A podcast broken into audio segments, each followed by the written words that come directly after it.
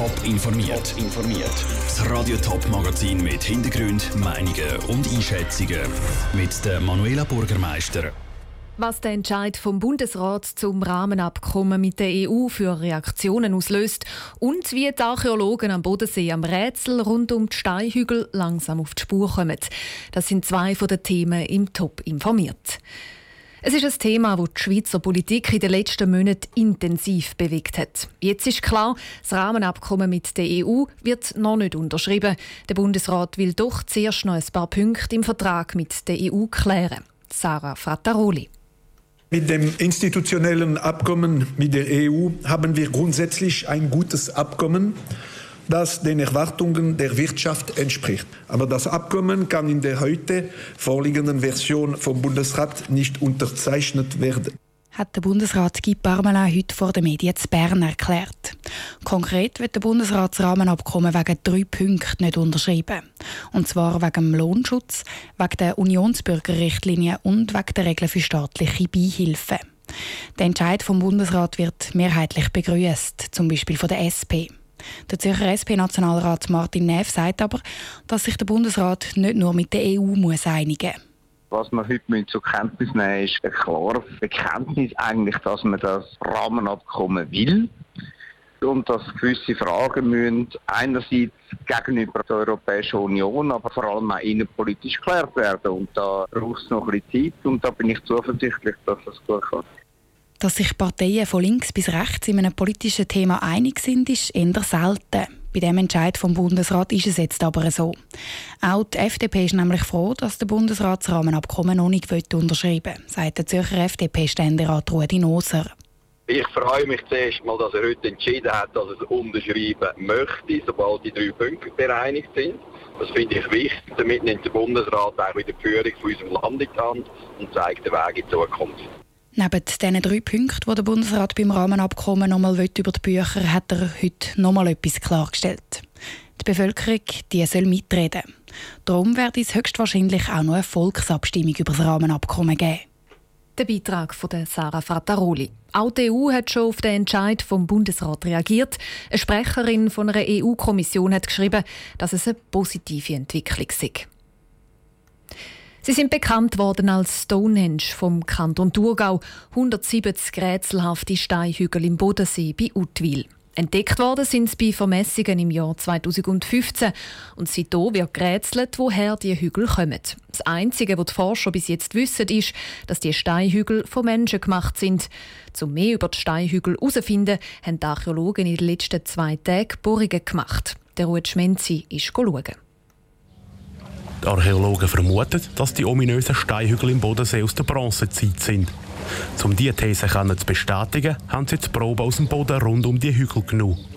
Für das sind sie mit dem Floss auf den See und haben ein langes Stahlrohr den Boden hineingekämmert. In dem Rohr innen sind die Proben vom Boden. Mit Hilfe dieser Proben können die Forscher bestimmen, aus welcher Zeit die Hügel sind, sagt der Urs Leutzinger vom Amt für Archäologie Kanton Thurgau. Wenn man jetzt von beiden Seiten können organische Reste, Pflanzen, Zwiebeln, Haselnussschalen in diesen Sedimentkernen finden, die gibt es diesen Zeitpunkt vorher, nachher und dann haben wir das Zeitfenster, wo wir können sagen, in diesem Zeitrahmen sind die Steinhäufe gebaut worden. Wenn Sie wissen, von wann die Steinhügel sind, könnten Sie auch eher herausfinden, für was die Hügel sind. Der Urs Leutzinger ist sich aber jetzt schon sicher, dass die Hügel weder für Fischer noch für die Schifffahrt waren.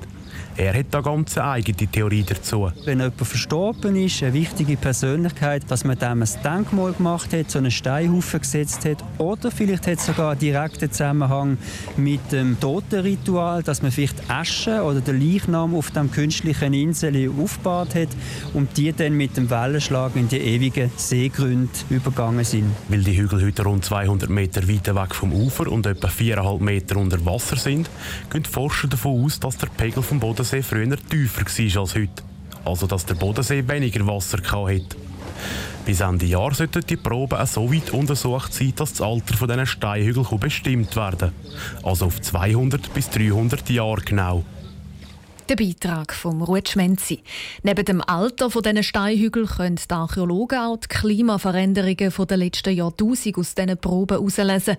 Mit dem sehen sie dann, wie der natürliche Klimawandel aussieht bzw. ausgesehen hat.